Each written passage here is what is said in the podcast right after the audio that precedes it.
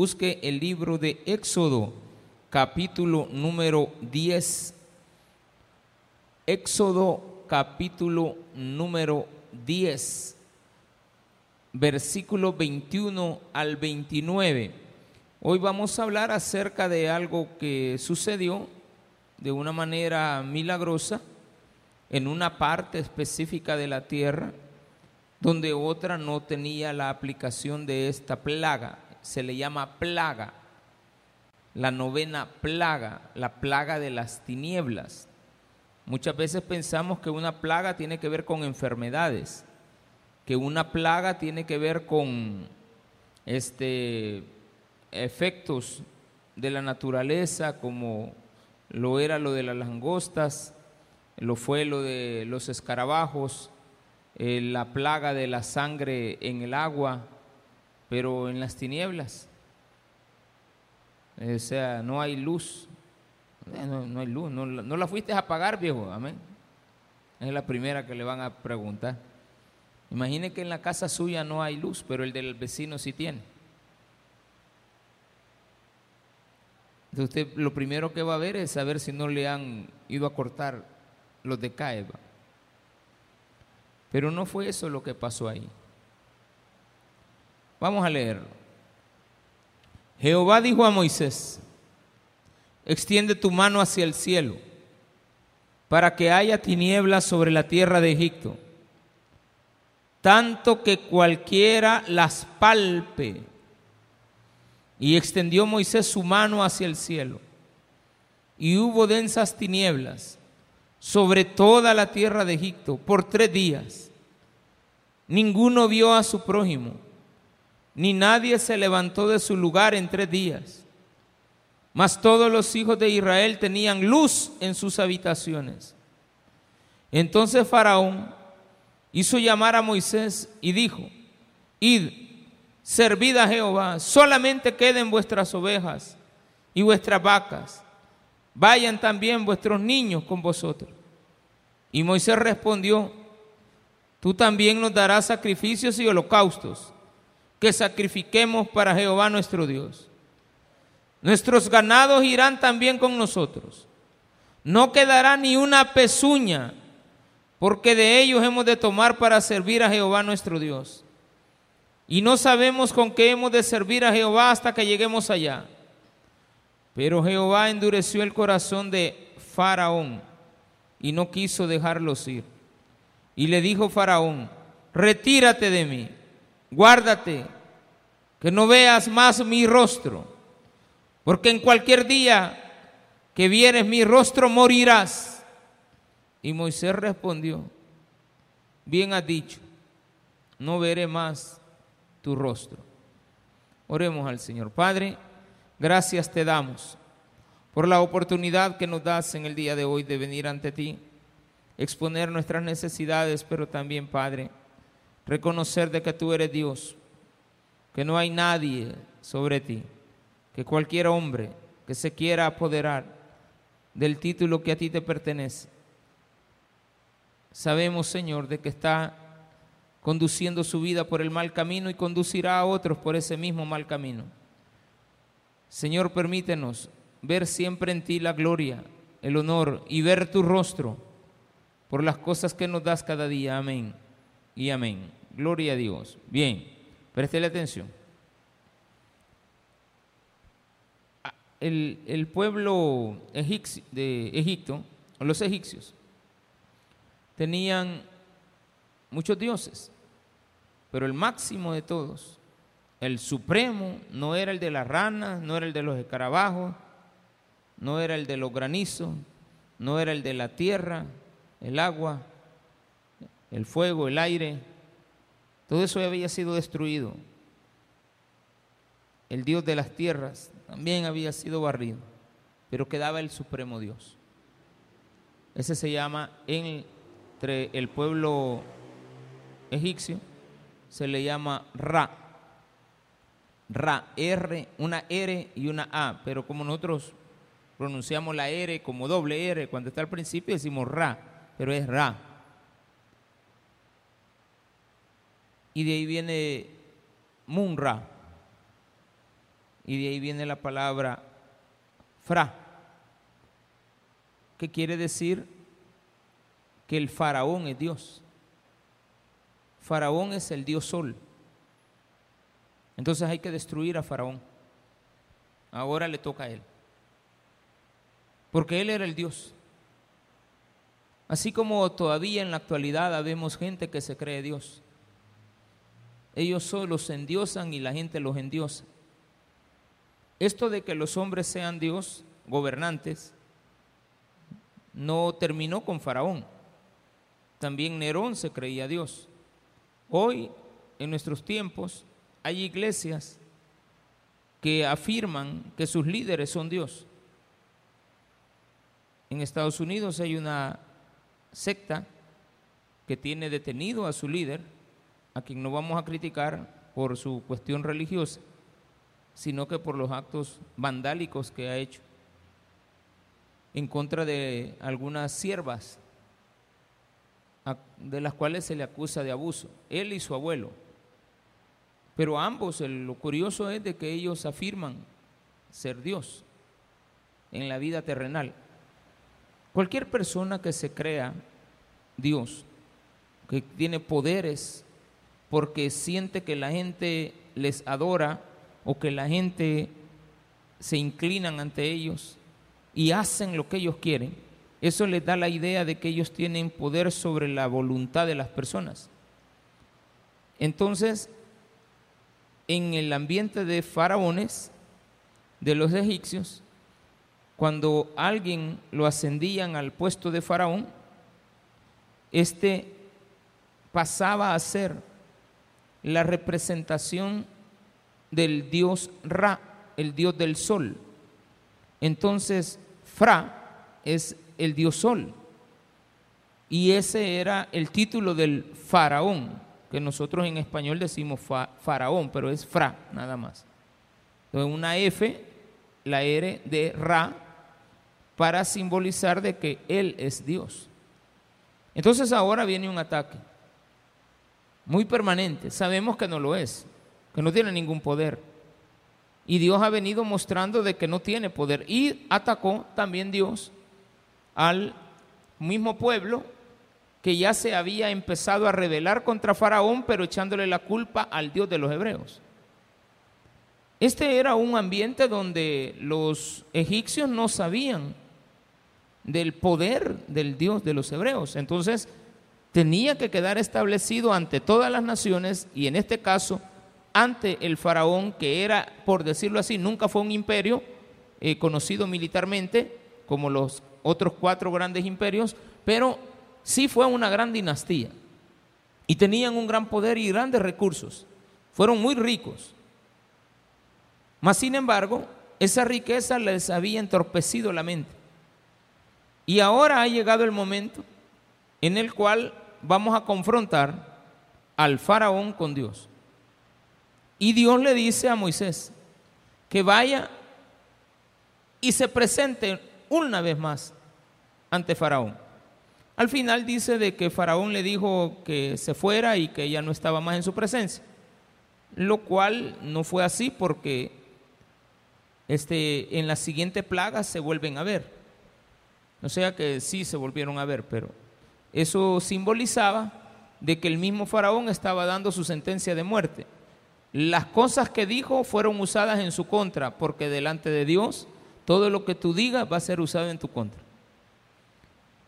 Jehová dijo a Moisés, extiende tu mano hacia el cielo para que haya tinieblas sobre la tierra de Egipto, tanto que cualquiera las palpe. Yo no sé si usted alguna vez, y eso yo sí ya lo he vivido, estar en oscuridad total en un lugar donde sí hay oscuridad, en cavernas. Ojalá usted algún día tenga la oportunidad, pero tiene que ir preparado para estar en una caverna. Hay lugares en el mundo que bajo tierra la misma erosión ha hecho que existan cavernas, no cuevas, cavernas. Y estas cavernas no paran y tienen muchos minerales, pero están en total, pero total oscuridad. A lo más lejos que nos explicaron que los animales pueden llegar es a dos metros de la entrada de la, de la, de la caverna. Entonces, han, han encontrado esas cavernas y lo que han hecho es ir buscando los caminos. El hombre lo que ha ido es poniendo luz eléctrica, no natural, sino que luz eléctrica. Y conforme van avanzando van encendiendo las luces.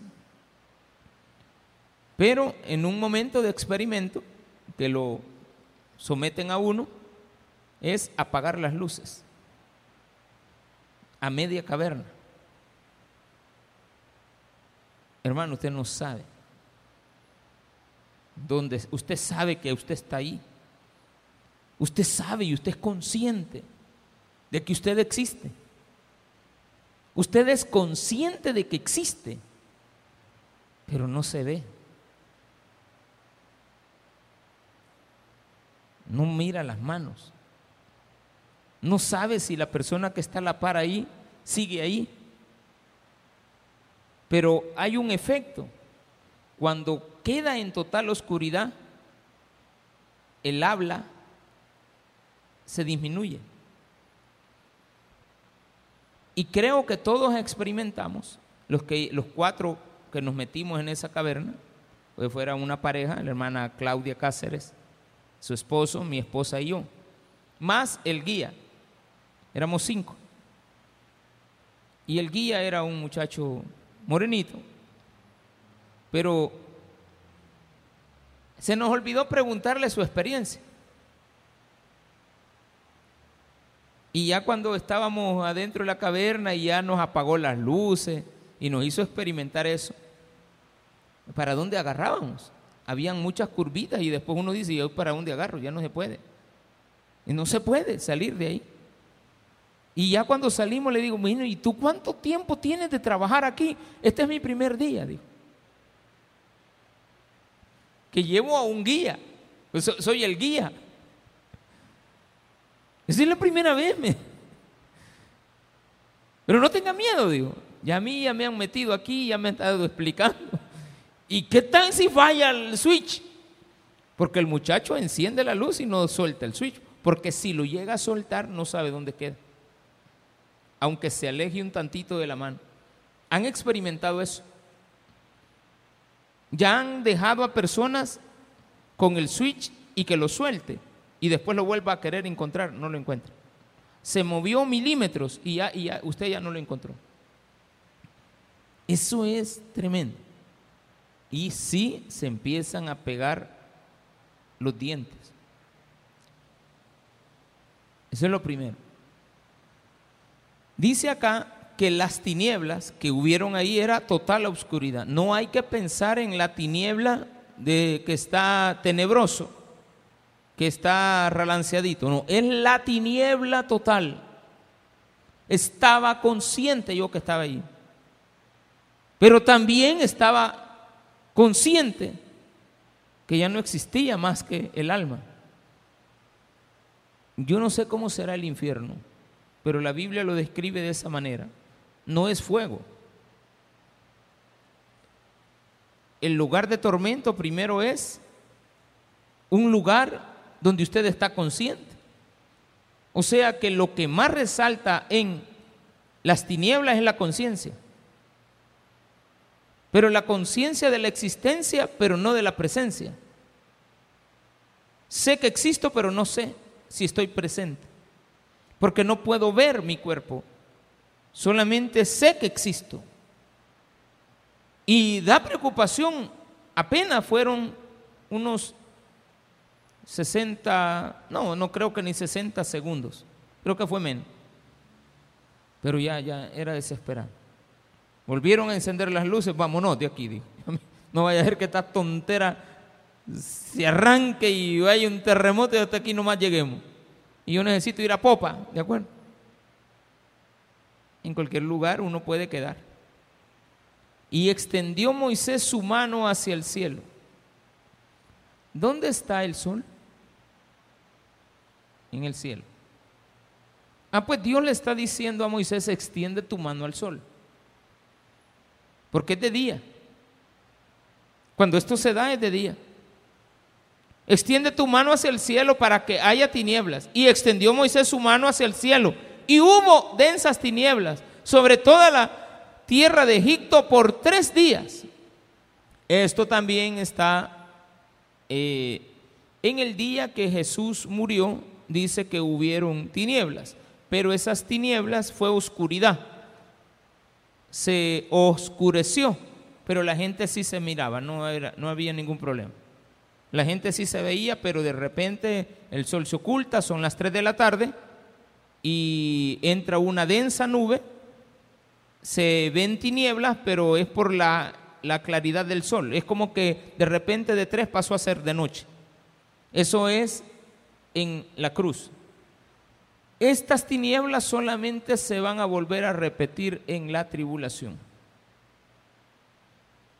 Cuando existe el derramamiento no de los sellos ni del sonido de las trompetas, sino que el derramamiento de las copas de la ira. Van a volver a ver tinieblas en la tierra, estando gente presente como usted y como yo, pero solamente los inconversos no tendrán luz. Nosotros estaremos en la luz. Esa es una representación de lo que sucederá cuando el hombre se apodere de sí mismo y tenga que quedar él abandonado y solo en tinieblas. Dice, y extendió Moisés su mano hacia el cielo y hubo densas tinieblas sobre toda la tierra de Egipto por tres días. Ninguno vio a su prójimo. Su prójimo es toda su familia, nosotros mismos. Nosotros nunca vamos a ver esto, hermano. Usted es cristiano, usted nunca, jamás en la vida va a estar en tinieblas. Puede estar en oscuridad. Una gran acabazón que le llegó y que le cortaron la luz y el vecino tiene luz. Usted no tiene, pero, pero es por otros motivos. No, cortaron la luz. Ahora en la mañana, como a las seis de la, ah no, creo que era un poquito antes de las seis, hubo un apagón. Yo lo primero que llego a buscar es el recibo de la luz. ¿Será que se me olvidó pagar? Pero no estaba apagado. Y fui a ver los, no, no salí porque rapidito regresó, pero siempre lo hago de cuando se va la luz, ir a buscar si algún transformador ah, tiene caído el, fusible, porque inmediatamente hay que reportarlo. se reporta ahí a los señores de CAES y ya ellos lo vienen a reparar. Si yo lo reporto y el problema está en el poste de la iglesia, por estar adentro del muro, son 280 dólares que hay que pagar. Yo siempre lo pienso, ¿por qué no llama otro? Pero no, siempre me terminan, amigo, aunque llame otro, eh, mire, pero está adentro de su poste son 280 pesos. Y es propiedad privada. Vaya, pues está bien, ¿y qué voy a hacer? Este es el recibo que vamos a andar reclamando. Esas son las leyes y esos son los costos. O sea, ya está establecido, no están inventando una cuota, le voy a cobrar dos, no, hasta con centavitos. Ya están las, multas, las tarifas, por decirlo así. Usted no puede ir a poner una multa como las que le han puesto a los motociclistas. Yo no sabía hasta hoy, ahora estuve hablando de eso y, y, dicen que esta semana han estado poniendo multas a los motociclistas. Ya están las multas, está con centavos. Usted no puede decir solamente voy a pagar la mitad. No. Ninguno vio a su prójimo ni nadie se levantó de su lugar. Eso es lo que uno experimenta y yo lo viví en carne propia. No poder moverme.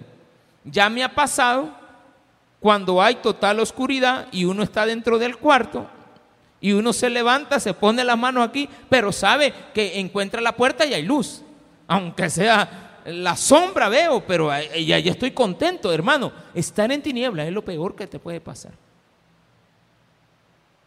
Eso es peor que tener sed. Eso es peor que tener hambre. Eso es peor que cualquier enfermedad.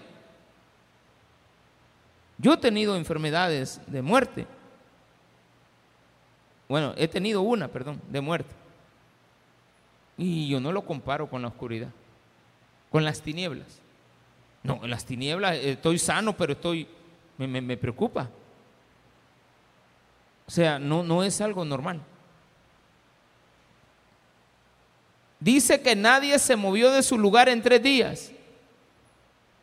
Y allá en el Taber de Apó, la gente, hermanito, gozándole con todo.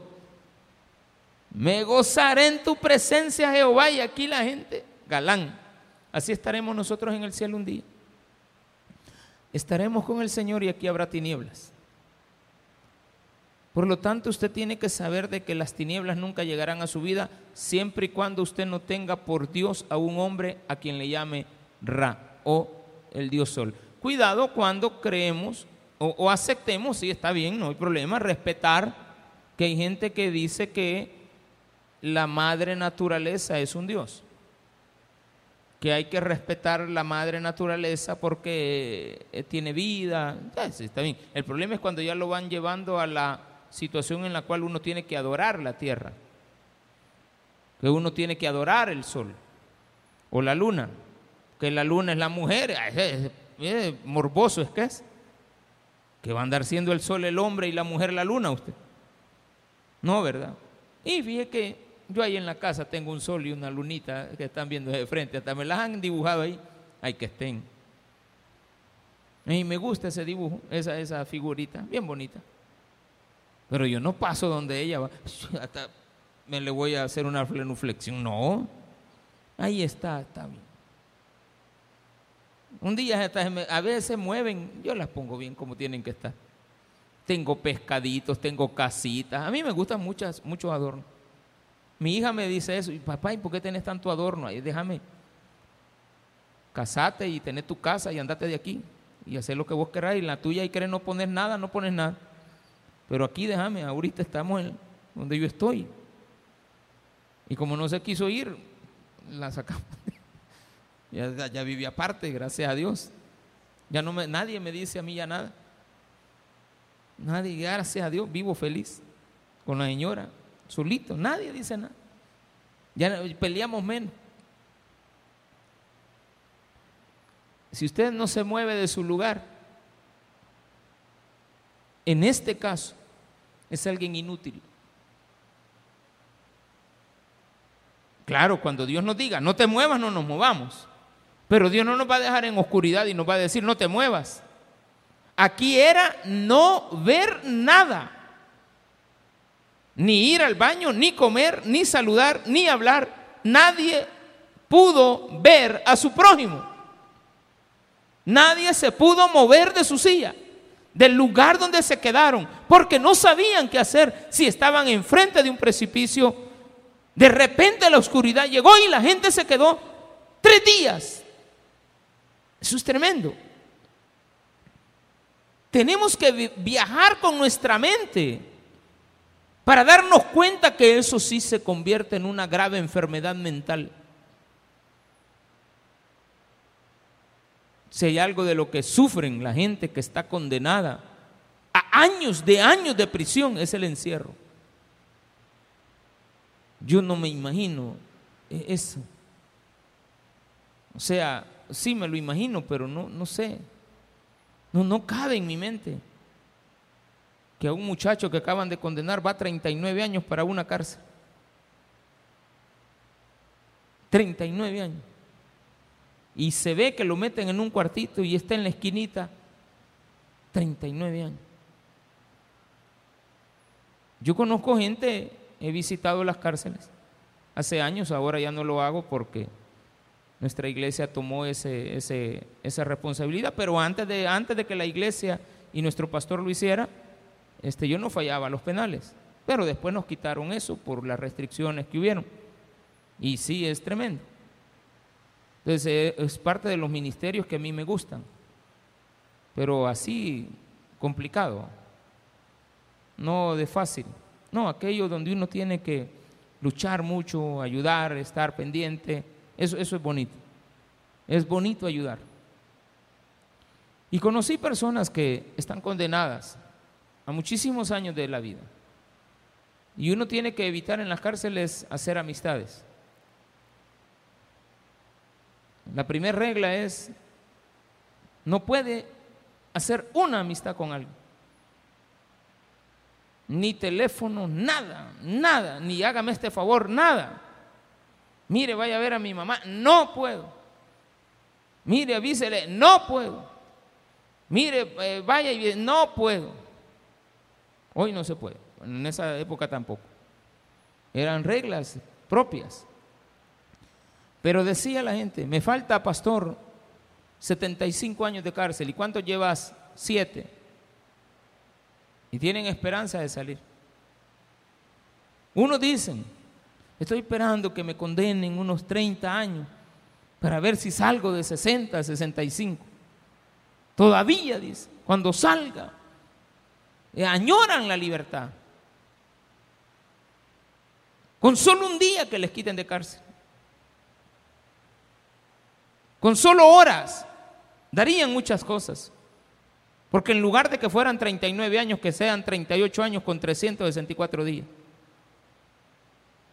Si le bajaran un día, están bien. Porque hay muchos que quieren salir de su esclavitud y no pueden.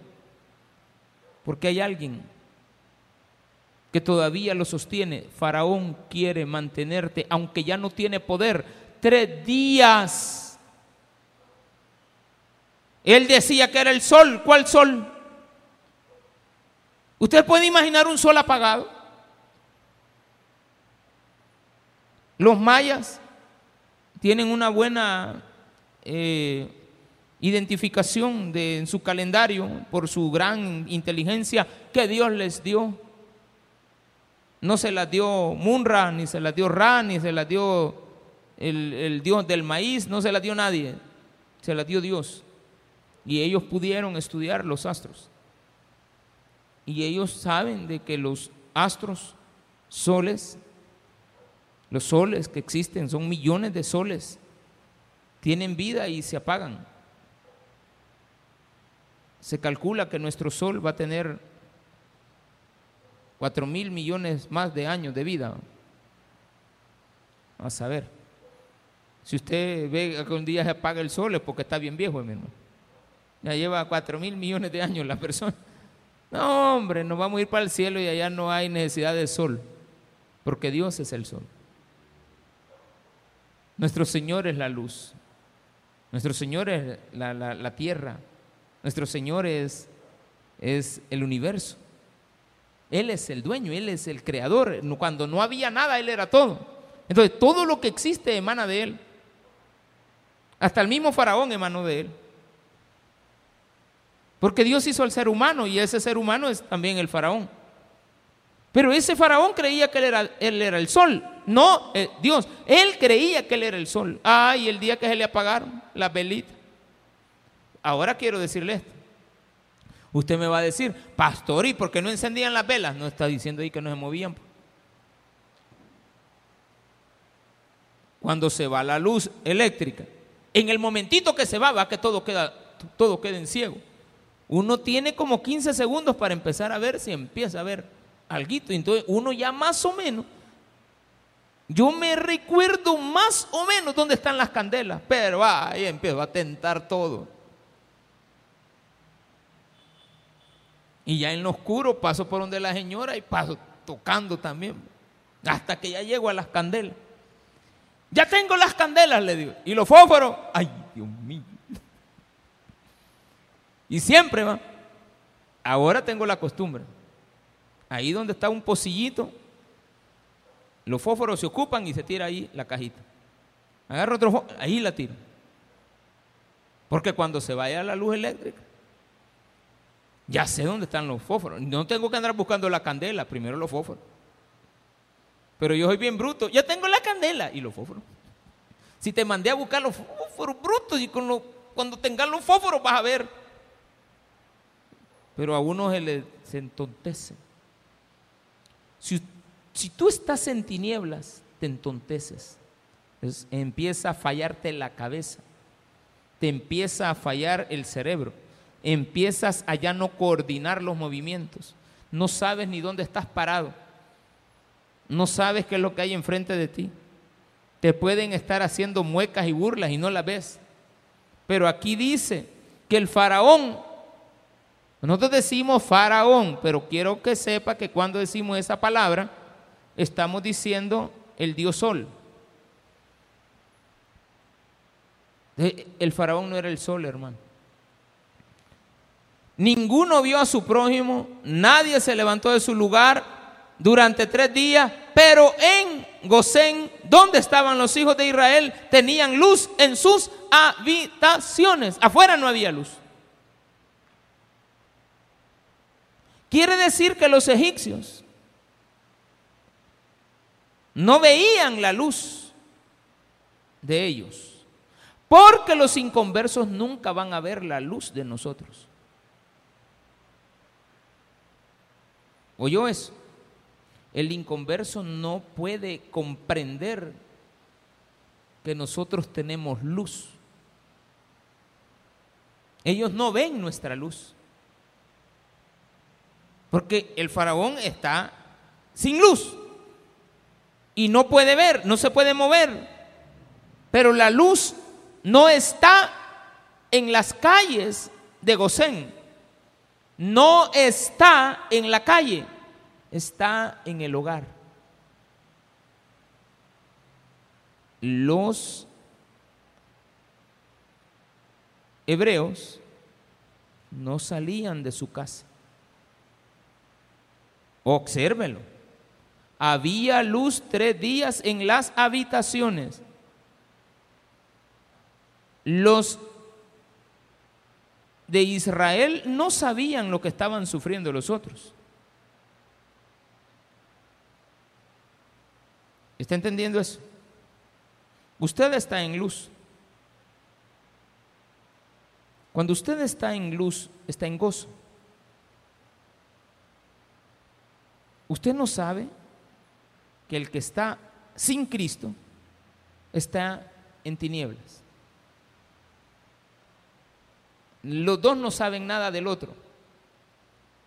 Los de Egipto creen que nosotros estamos sin luz.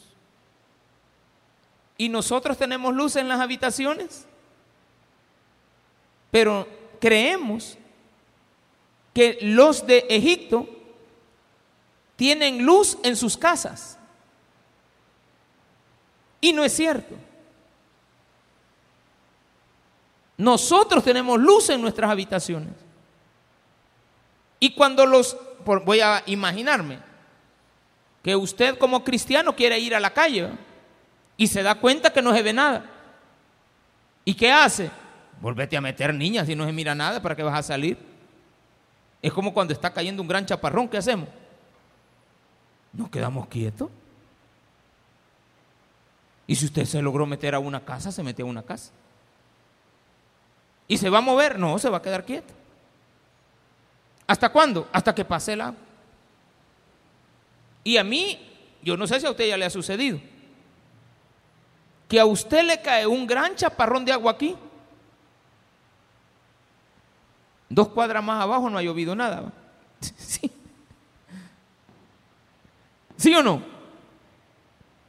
Y usted llega todo chupado.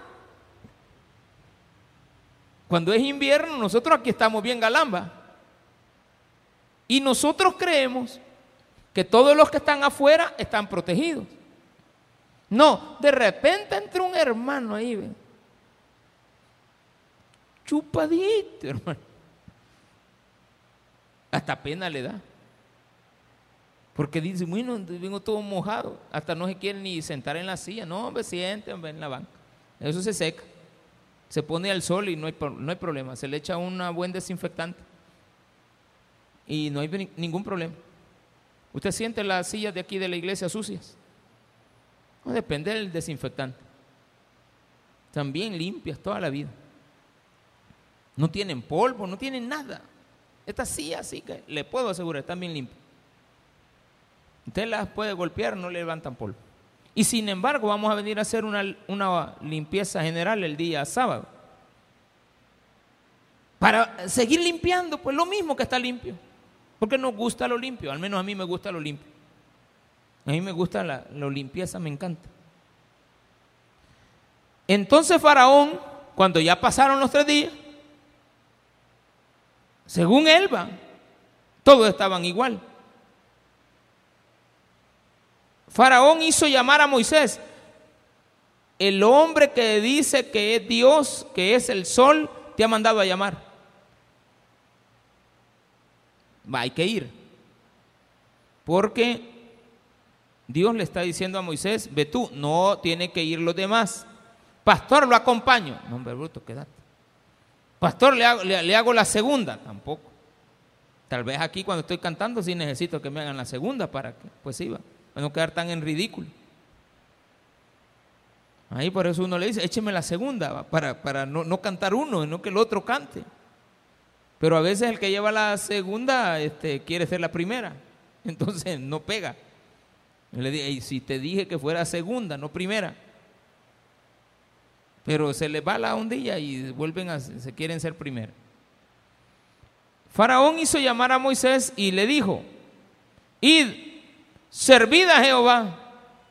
Este faraón no entiende. ¿Se acuerda que la vez pasada le dijo, vayan ustedes los adultos, pero déjenme los niños? En el mismo capítulo 10, cuando les acabaron las, las langostas. En el capítulo 10 le dice, vayan ustedes, los hombres, déjennos a los niños. No, le digo, los niños también van con nosotros. Y esa fue propuesta del pueblo.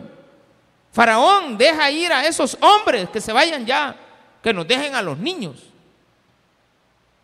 para explotarlos. Son esclavos. No le dijo. Y ahora le dice, Faraón, es que este es necio. Es que un hombre necio es insensato. Le dice, váyanse todos, pero déjenme las vacas. Es que no entiende. Déjenme las vacas y váyanse ustedes. Id y servid Jehová, solamente queden vuestras ovejas y vuestras vacas. Vayan también vuestros niños con vosotros. Vayan, negociemos pues. Usted va a negociar. ¿Qué cabeza cabe negociar con el que está perdiendo? Un día de esto sale una señora que supuestamente es bien estudiada porque es de una universidad. Es que el gobierno debería de negociar. ¿Con quién usted? Usted va a negociar con el que tiene bien trincado en el piso. No. Es de estar para que rinda. Usted va a negociar con el que no puede vencer. Con el que usted le da dos trompones y él le da dos patadas. Usted lo tira al suelo y se levanta y él también lo tira y usted se levanta y así está. Usted va a negociar con ese porque han quedado empatados. Eso fue lo que pasó en la guerra del Salvador. El ejército no pudo derrotar a la guerrilla y la guerrilla tampoco podía derrotar al ejército. Era mentira. No, que estuvimos a punto, no estuviste a punto de nada. Nada. Pero no se le podía hacer frente. De no, mejor va, pues negociemos, pues. Y ellos hicieron un su chanchullo ahí que solo ellos negociaron. Le salió bien bonito el tiro. ¿Puedes tú negociar? Fíjate que Faraón no entiende que está perdiendo. Desde el principio le dijo, deja ir a mi pueblo, vas a perder. No, capítulo 8, váyanse pues, pero déjenme los niños y las mujeres. En el mismo capítulo 8, váyanse pues, déjenme eh, a las mujeres y a los niños, pero llévate las vacas. Ahora le dice después, váyanse solo ustedes y déjenme a los niños. Total que no entiende ni qué está pidiendo. Y ahora le está diciendo, déjame las vacas, déjame las ovejas. Y viene Usted como cristiano nunca debe de permitir que Satanás tenga algo suyo.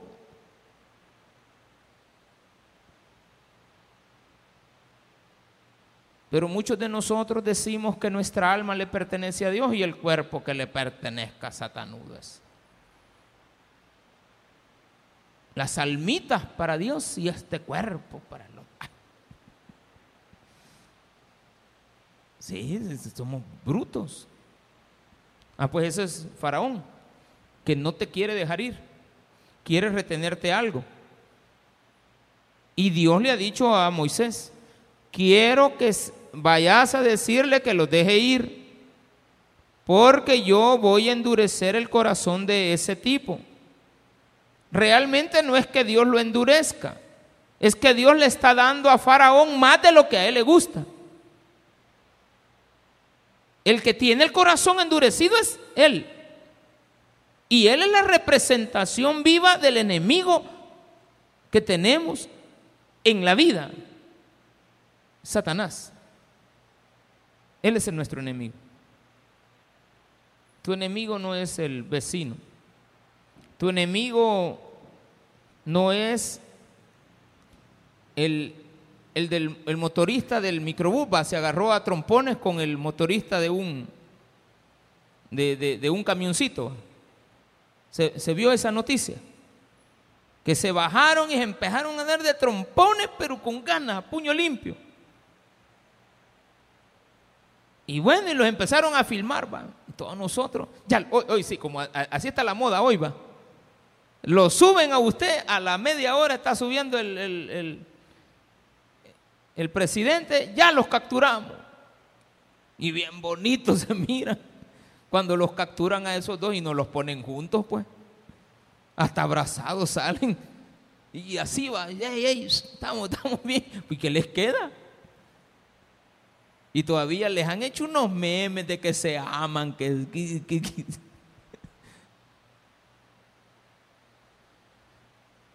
hay alguien que los pone en juicio. Viene Dios y te dice, dile a Faraón que deje ir a mi pueblo y me tienes que ir a ofrendar. Cuando salgas de Egipto tenés que llevar ofrenda. La ofrenda eran las vacas. La ofrenda eran las ovejas, los carneros, entonces, ¿con qué le iban a ofrendar? Entonces le dice, Moisés respondió, tú también nos vas a tener que dar unas cuantas ovejitas de las tuyas. Ese es bruto, ese es abusivo, ¿sí o no? El Moisés no le dijo, no, nos vamos a llevar nuestras ovejas. No, no es eso lo que le dice.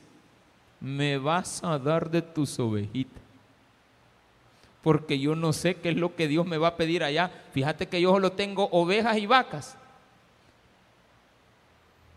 Y yo creo que vos tenés unos carneros, unos venados. Me los vas a dar también. Los gatos no, le digo. No, con los gatos quédatele.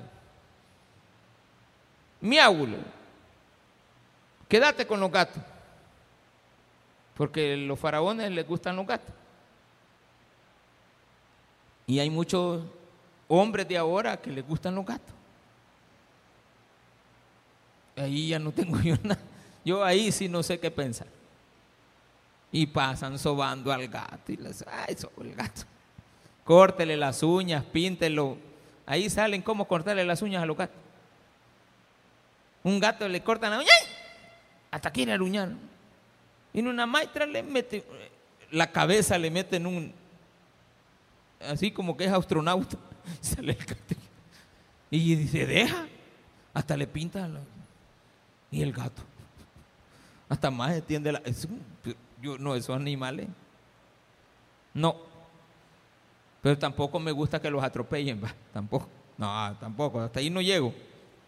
Tú también nos darás sacrificios y holocaustos que sacrifiquemos para Jehová nuestro Dios. ¿Sabes qué, Faraón? No sos nada. Fíjate que así en tu calidad ya no necesitas, porque como Faraón era Dios, le sacrificaban animales.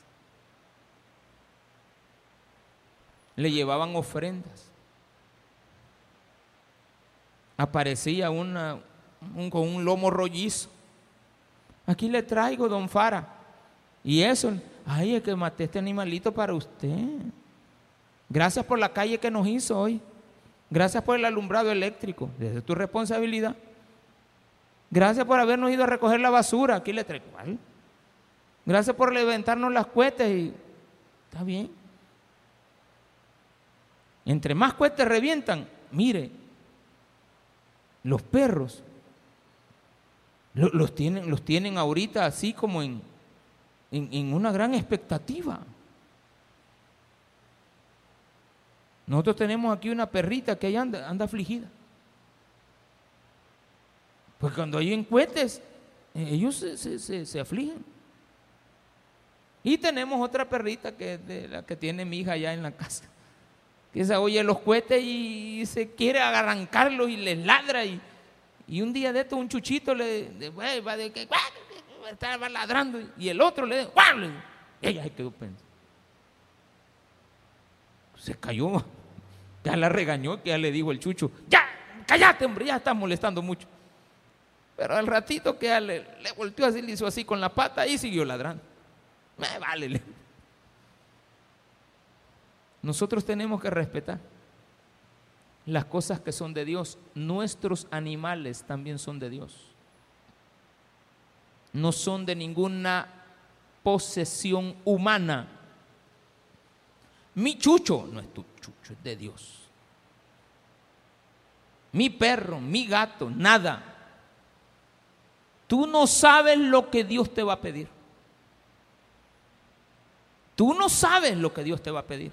Entonces tú tienes que ir preparado entonces le dijo Moisés, Fara, mire don, don Faraón, bueno, todavía le voy, Faraón significa Dios sol, va.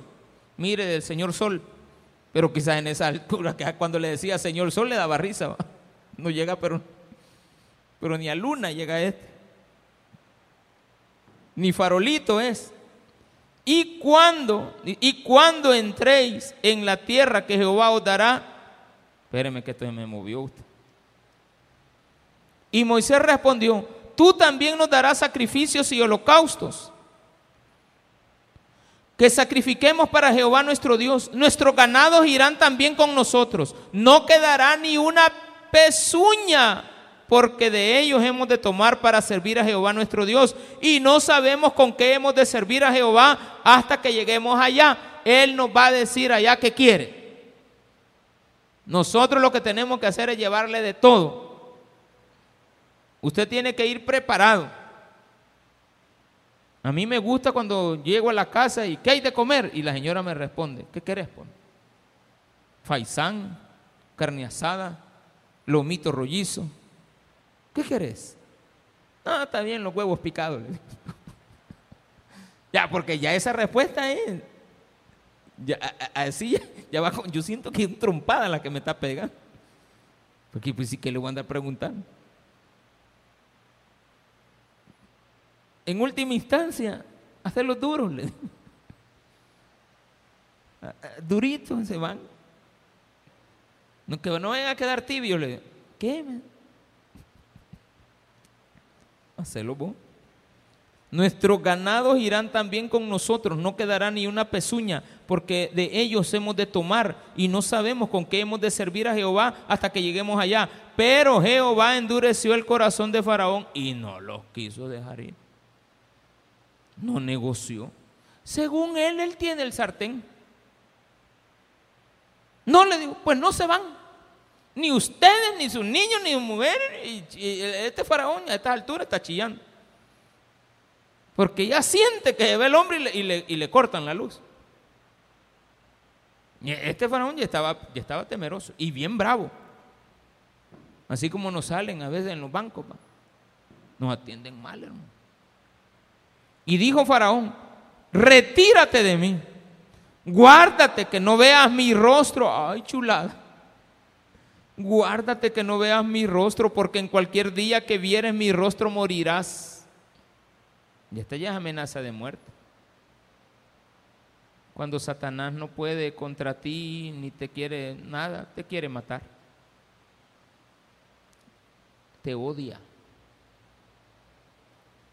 ¿Estamos bien? Satanás no nos quiere. Es que somos bien necios. nos pide hijos. No, los niños los llevo a la iglesia. Dame a tu marido. Ah, si quieres llévatelo, pero deja que, vaya allá a la iglesia y que tal vez se convierte. Porque las peticiones ahí dicen que se convierta mi marido, el de ella va. Que, se convierta mi esposo, que vuelva a, a los caminos del Señor. Usted sabrá lo que está pidiendo. Que deje a esa vieja. ¿Cuál vieja? Una de 20 años, ¿eh? Pero ella le dice vieja. Con esa bicha caituda, un día, caituda, dije, a ver qué quiere decir, pero bueno, de caite, dije yo, bueno. Eh, pero ahí decía, algo así como esa cipota. Y yo le estoy agregando caituda, va, pero porque me gusta agregarle siempre un poquito más. Usted, me cuenta algo, yo le agrego. ¿De acuerdo? ¿Estamos bien? Usted me cuenta algo, yo le agrego. Es que si solo me se queda con lo que usted me ha dicho, no, no tiene gusto. Y le dijo Faraón, retírate de mí, guárdate que no veas mi rostro, porque en cualquier día que vienes mi rostro morirás. Y Moisés respondió, bien has dicho, no veré más tu rostro. Jehová dijo a Moisés, una plaga traeré, aún sobre Faraón y sobre Egipto, después de la cual él os dejará ir de aquí y seguramente os echará de aquí del todo. Habla ahora al pueblo y que cada uno pida a su vecino y cada uno a su vecina alhajas de plata y de oro. Y Jehová dio gracia al pueblo en los ojos de los egipcios. También Moisés era tenido por gran varón en la tierra de Egipto a los ojos de los siervos de Faraón y a los ojos del pueblo. Está oyendo lo que está leyendo. O sea, lo que está leyendo lo está oyendo. El pueblo de Egipto empezaba a ver a, a Moisés como a lo que a muchos les gusta, adulado. Ay, este es el siervo del Señor los egipcios estaban viendo con buenos ojos a Moisés. Versículo 4 y con este termino, porque no voy a leer la plaga ahorita, no te llegamos a medianoche. Dijo pues Moisés, Jehová ha dicho así, a la medianoche yo saldré por en medio de Egipto. Lo demás no se lo leo porque va a ser el del otro domingo. Se ve que la gente tienen un Dios y lo quieren cambiar por otro. Tenga mucho cuidado cuando en el crecimiento del poder, las manifestaciones, imaginémonos, empezamos a orar por milagros, y la gente se sana acá y empiezan se empieza a hacer la bulla de que en el taber de Apopa este, el pastor ora y la gente sana. Entonces vienen y dicen, el varón tiene don de sanidad. Vamos bien, hasta ahí nomás pero después ya quieren tocar al siervo. Y hay siervos que les gusta que los toquen. Si, si Dios no detiene a Moisés, porque Moisés estaba consciente, voy a quitarle la vida a todo primogénito.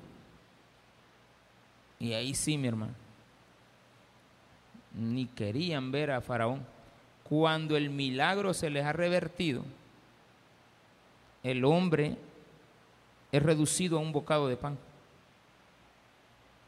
Entonces, por lo tanto, los pastores tenemos que tener cuidado cuando Dios nos utilice, de que no se nos infle, no nos infatuemos, no nos creamos, como decía mi mamá, la divina garza, no sé quién era esa, pero había una divina garza.